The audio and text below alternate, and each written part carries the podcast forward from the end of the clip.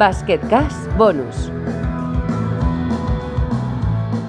Hola y bienvenidos a la primera edición del Bonus Basketcast. Eh, bueno, eh, una cosa nueva que hacemos. eh, la verdad es que ayer teníamos un poquito de prisa, se nos quedaron un par de cosas en el tintero. José Luis Mateo, muy buenas. ¿Qué tal? Buenas de nuevo. Nada, sí, bueno, eh, gracias por, por volver. La cosa es que ayer eh, se nos quedaron un par de cosas en el tintero y aprovechando, eh, hicimos una, una encuesta en Twitter. Decíamos que si llegaba a 50 retweets, eh, pues colgaríamos el extra y si no, pues no. Y así que eh, una cosa nueva que hacemos, a ver qué, a ver qué tal sale. Eh, vamos a empezar por lo primero. Lo primero es eh, que Amaya Valdemoro eh, nos pidió preguntarte una cosa y no lo hice. Entonces yo Amaya, hombre, lo mínimo es corresponder porque se ha portado muy bien con nosotros. Me pregunta por tus inicios en el básquet femenino en Gigantes y que por lo visto fue, tú le hiciste un Vicios Pequeños, la última, famosa última sección de Gigantes, y fue la primera mujer en hacerlo, ¿no? Bueno, Amaya ha sido la primera mujer en conseguir muchas cosas. Yo creo que, que, bueno, que, si lo hubiera conseguido en los tiempos actuales o, o hubiera sido un hombre, está a la altura, su palmarés está a la altura del de Pau Gasol, por poner un ejemplo, ¿no? Es, bueno, Amaya ha conseguido muchísimas cosas y, y bueno, la verdad es que no, no recordaba que fuera la primera mujer en, en, salir en vicios pequeños, aunque, aunque quizá fuera más adecuado que, que saliera en vicios grandes, ¿no? Nada, ya fuera de bromas, Amaya es una, bueno, fue una deportista ejemplar, eh, consiguió muchísimas cosas con un palmarés espectacular a base de tesón y esfuerzo, porque, bueno, era una jugadora de un buen físico eh, para esa época, ¿no? Y, pero no tenía un súper talento, ¿no? Y, y, fue, y era una jugadora con una tremenda fuerza de voluntad y una capacidad competitiva, bueno, que, bueno, que, que puso la primera piedra de, bueno, de los éxitos que consiguió la selección femenina posteriormente, ¿no? Y que los empezó a conseguir con ella, ¿no? Y bueno, me alegro de que le vaya muy bien. Eh, te quería preguntar, ya que estamos por, vicios pequeños de la época de Gigantes, tú hiciste muchos de, de, de esta última sección. Eh, ¿Cómo te documentabas? Eh, ¿Ibas preguntando a gente? ¿Preguntabas incluso a familias? ¿Cómo, cómo lo hacías? Bueno, era una entrevista que, bueno, era, digamos, eh, fuera del deporte, ¿no? Eh, era, bueno, una...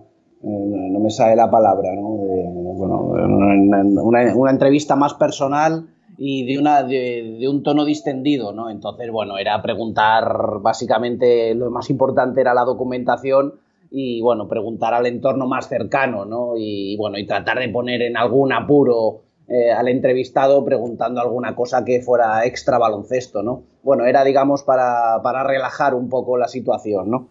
¿Recuerdas alguna pregunta que hicieras a alguien así un poquito, un poquito pasada de tono? Joder, es que hace 20 años ya, yeah. la verdad es que eh, ni, ni recordaba que, que, que, la había hecho con Amaya Valdemoro, ¿no? Pero bueno, sí recuerdo que era una entrevista muy divertida y bueno, y de hecho años después a mí me hizo mucha ilusión salir en ella como entrevistado, ¿no? No jodas. Y, y, bueno, y era realmente, bueno, eh, bueno, estaba realmente preocupado, ¿no? Por, por, lo que pudiera salir, ¿no? ¿Y te, te putearon mucho o no? No, no, no, no, buena gente, buena gente. Vale, pues, pues me alegro. Y lo segundo es que tú insistías o en WhatsApp dijiste que querías contar una anécdota de Las Vegas, y así que todo tuyo. Eh, cuenta a ver qué tal, ¿no?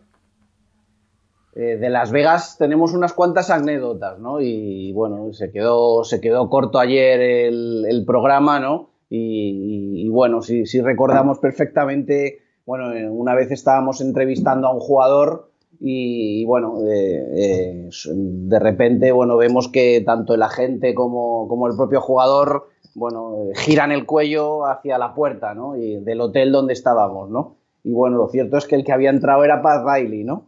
Eh, bueno, él, él, nos saludó porque, bueno, no, no, es porque nos conociera a Moncho y a mí, evidentemente, sino porque conocía al, al, representante y, bueno, obviamente le pedimos que nos lo presentara, ¿no?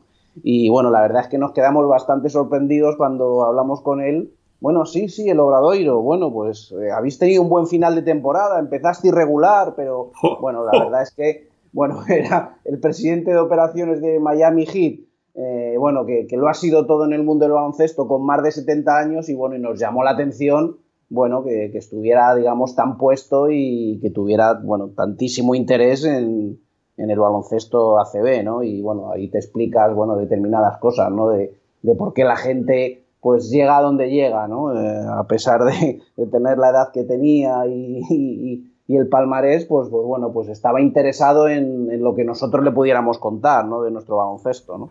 Es curioso, porque yo, por ejemplo, me consta que, que LeBron James ha visto algún partido de Eurocup. Y es porque eh, su mejor amigo Romeo Travis jugó un tiempo en la Eurocup y, y, una vez lo tuve de blogger y se lo pregunté fuera de micrófono. Digo, ¿y tú crees que LeBron? dice, sí, él intenta ver todos mis partidos si puede. O sea, me imagino a LeBron James en su casa que tu un partido de Eurocup y es algo, y es algo chulo. Pero bueno, también te da la dimensión de que la liga andesa y, la, y las competiciones europeas pues alcanzan niveles que no te imaginas. Para Riley siguiendo la CB, para mí es una sorpresa, ¿no?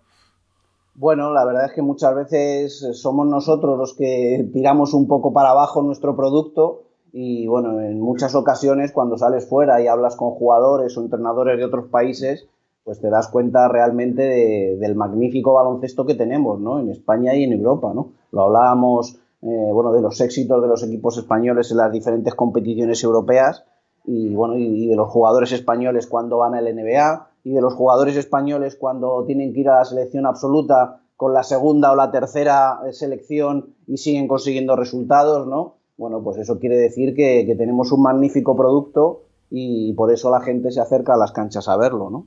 Es así, miles de personas cada, cada semana en, en, ACB, en todos los campos, además. José Luis, muchas gracias. Eh, ya te digo, siento mucho que nos quedáramos allí sin tiempo y igual has inaugurado una sección nueva. Ya veremos si, si Kino está de acuerdo y le damos un poquito de continuidad. Muy bien, pues sí, sí, aprovecho la ocasión para volver a decir que estuve muy a gusto y para nominar a Niano Cabrera como siguiente entrevistado en, aquí en, en, vuestro podcast. Eh, ya nos han dicho algo, ¿eh? también en, en, Twitter nos han sugerido, así que... Ah, bueno. pues mira, no, no, lo sabía, pero me parece, me parece un tío al que, al que siempre da gusto escuchar, ¿no? Y, y suele ser de los que habla poco además. Vale, pues vamos a intentarlo. Nosotros... Eh no tenemos mucha conexión con Tenerife, pero ya hemos conseguido hablar con Beirán, así que supongo que no debe ser muy difícil eh, dar con él. Además, por lo que dice la gente, parece un tío bastante, bastante puesto, así que perfecto. Lo dicho, muchas gracias y, y nos vemos la próxima, ¿vale? Venga, un abrazo para todos. Hasta aquí, Basket Cash Bonus.